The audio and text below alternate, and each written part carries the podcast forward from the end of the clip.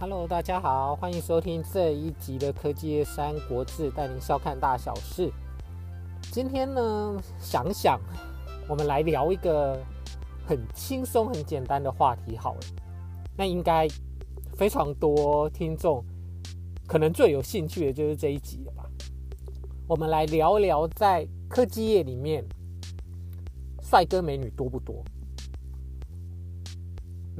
这个应该很多人会很有兴趣哦，不管你现在已经在这个行业里，或者想要从事这个行业，那我们带你来看，诶，到底在科技业或一般的电脑业，或者这呃几家公司里面，帅哥美女的比例多不多？那又在什么部门会最多？好，那首先一个最简单的问题，如果你踏入了科技业，那以我们节目来讲，我们最常以电脑业做范范例嘛。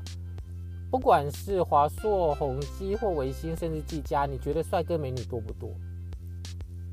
那必须老实讲，当然很多。为什么？你夯不啷当一间公司在总部，可能光员工加起来就两三千人，甚至五六千人。如果更大一点，像维新在台湾总部横竖应该两千多人，或者甚至不到。那更大一点的，像华硕在关渡的总部就有两间，有新的大楼跟旧的大楼，甚至有一些办公室在附近的其他建筑物里面。那宏基的话，汐止也是有好几栋，里面每个楼层都都有宏基的员工。那你少说五六千人，用比例来算。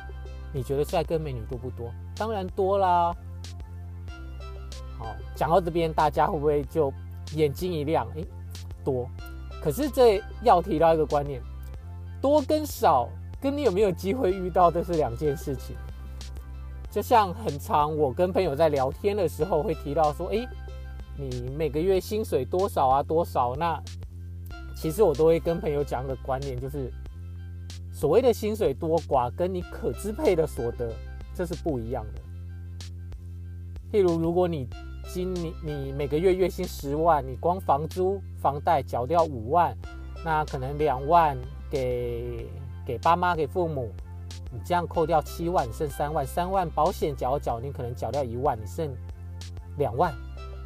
跟一个月薪可能只有五万，但是他有房子有车子，什么都不用缴，五万是实拿。你觉得哪一个会比较好？对不对？所以这还是有程度上的不同。那你说帅哥美女多不多？当然多啊。那以比例来看的话，如果真要说年龄层，嗯、我会认为华硕相对来讲年龄层是比较低的。那以员工的平均年龄来讲，看起来也是比较低的。那当然有它特别的原因啦，因为每一个企业会有它比较习惯的用人方式。那在业界来讲，如果你在这个业界或相关的行业的话，其实大概有耳闻。华硕其实蛮喜欢或者蛮愿意给一些刚毕业新鲜人机会的。所以，如果你刚毕业就有机会进去华硕，那当然整个员工的平均年龄会比较低。和莫约束可能二十二十三啊，二十四啊，呃，我我是指年纪最轻的，因为刚毕业嘛，你可能二三二四，所以平均年龄来看，可能华硕会是最低的。好，那再提到这个，那帅哥美女多，但哪个部门帅哥美女比较多？一般电脑业来讲。呃，经过这几集，其实大家可能有点概念，会有 PM 啊，呃，PM 产品部门，PM RD、Sales Marketing。那其实以一间公司来讲，还会有很多的资源单位，像是会计、法务、总务，甚至医务室也是。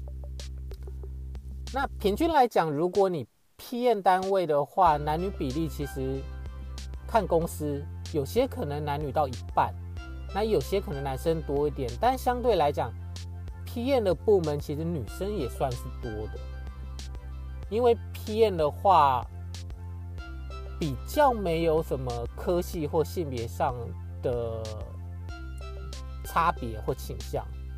那前几集我们提到，其实 PM 并呃现在大学并没有所谓的 PM 系嘛，所以各个科系你都有可能进去当 PM，不管是外语、社会人文或者甚至理工科，所以女生的比例相对男生来讲并不会比较少，而且某种程度女生有时候真的会比较细心，不管在一些系统流程或 routine 的工作上面，相较来讲都会比男生要细心点，所以 PM 单位。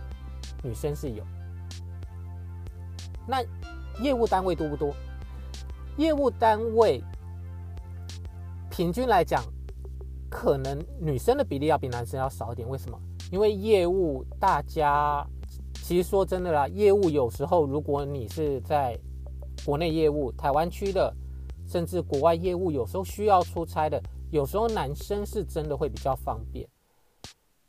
你以出差的地区来讲好了，你可能有时候工作关系，你要到一些开发中国家、中南美国家，那可能治安或发展比较没那么好的，有时候男生去会比较安全一点，因为女生有时候比较不管是治安呐、啊、或者其他方面，真的顾虑会比较多，所以有时候还是以业务单位来讲，男生的比例会稍微多一点。那行销呢？Marketing，Marketing，一听就知道女生的比例一定大于男生。那 Marketing 很多呃来自的科系，大众传播啦、广告行销、公关，其实在大学里面，其实本来女生的比例就比较高，所以相对来讲，女生一定比较高，比较多。好，那至于其他 support 单位，像会计啊、法务的话，呃，以实务来讲，会。会计部门真的都是女生诶，我还没有听过会计部门男生很多的例子，是真的没有。嗯，那法务一半一半，啊，医务室就不用讲。呃，现在法律规定，好像呃，你可能几百人、两百人或几百人以上的企业就一定要配置有医务室，甚至里面要有要有呃护理师。对，那这个不用说了，这个几乎都是女生。所以你说科技业女生多不多，或帅哥多不多？当然多啊！如果你是抱持有这种向往或想象的话，其实我觉得真的是有机会可以进去里面看。那当然，像刚刚提到多跟你遇不遇得到，那这真的就是两回事了。那如果你有幸进入科技业，那你又单身的话，好，那有什么机会可以，呃，有更多的机会或更多的可能去认识到，呃，另一半呢，或认识更多的人？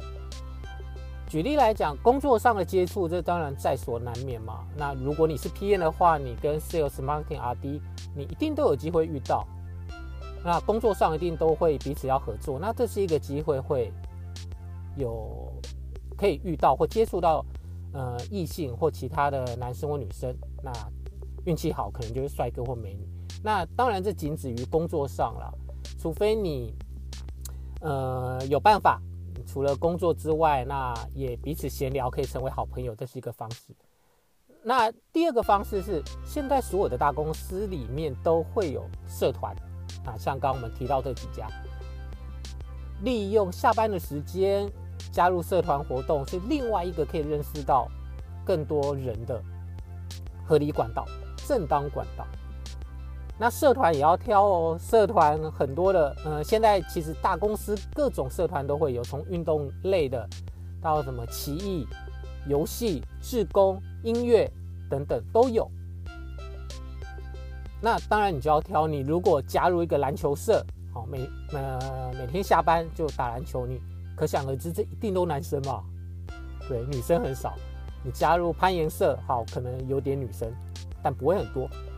那更不用说其他的社团了。所以，如果你是想要认识嗯、其他的人的话，社团也要挑。你以女生来讲，可能公呃公益啊，你可以假日出去做公益，或者一些有甚至有些是有花艺社，插花的。好那其他学音乐的也有，吉他可能也有，吉他甚至爵士鼓，各种社团，这也是一个方式，可以去认识到更多的人，这样子。好，那提到这边，你就会想到一个问题哦。好，大公司里面男生女生那么多，会不会有呃相就是谈恋爱或者结婚？当然会有，是一定有。很多公司里面都会有呃夫妻档在，那有些可能是。呃，原本不认识，在同公司就变成呃交往久了变夫妻档，或有些是夫妻档进公司。那一般企业以现在的趋势来讲，其实大部分都不太会，应该说都不会啦，不会明令禁止办公室恋情的存在，几乎不会有。以所有过去的例子来讲，到目前为止，的确我也没听过有公司白纸黑字说禁止办公室恋情的发生，不会。那顶多比较稍微含蓄一点讲，他会希望，如果你真的有同部门谈恋爱的话，那是不是呃工作上可以做些职务的调整？当然是彼此你愿意的话，因为有时候同部门谈恋爱，不管是情侣或夫妻，真的有时候还蛮蛮麻烦的。以我自己亲身的例子来讲，我就遇过部门里面有。情侣后来变夫妻的存在，那谈恋爱的时候大家都知道，因为正大光明嘛，大家都知道哦，这两个同事现在在谈恋爱。那很好玩的是，当他们如果吵架或生闷气的时候，你也会知道，因为每天你花八个小时、九个小小时相处嘛，你可能一早九点多一进办公室，座位一坐，好，然后可能九点半、十点甚至开会的时候，诶。什么都不用讲，你隐约就感觉到，嗯，这两个人今天不太讲话，或者眼神不会互相看，甚至以前上班是一起来，怎么今天变成一个来，一个隔了十分钟、二十分钟才出现，中午会一起吃饭，但现在今天没有，或者今天怎么，哎，其中一个忽然十一点半就跑来找你说，哎，待会中午我们要不要一起去吃饭呢？诶，就是有很多的。妹妹嘎嘎，你可以感觉到他们可能在吵架。那当然，吵架跟工作是两回事啦。有些人其实吵架公司分得很清楚嘛。那但是有时候为了避免比较复杂或可能发生的麻烦，当然会希望说，诶，你同公司谈恋爱没关系，至少不要同部门或同个单位嘛。这有时候就很真的会会真的比较棘手一点了。所以听到这边，不知道大家对这个科技业会比较有憧憬或冲动？诶，我想要往这领域发展呢。但这边要提到讲的科技业呢，以刚刚举的公司为例，的确的可能性很多。但如果另外一种行业，另外一个科技业领域，半导体，哇，我相信女生比例有，但你搞不好根本不知道她是女生。你晶圆代工厂，你每天一上班你就。整套的防尘衣，你的全身包得紧紧的，脸也包得紧紧的，口罩也戴着，露出一个眼睛。好，进去实验室操作机器，八个小时、九个小时，你根本不知道你旁边的人是男的或女的。即使知道，你也不晓得他长什么样子吧？会不会？除非下班的时候同个时间下班，一出来一起脱掉那个防尘衣啊，脱掉装备，你可能才会发现哦。原来你长这样子，所以即使是科技业也有分哦。你一般的电脑业跟半导体业，就还是会有不一样的情况发生，所以这点大家记得。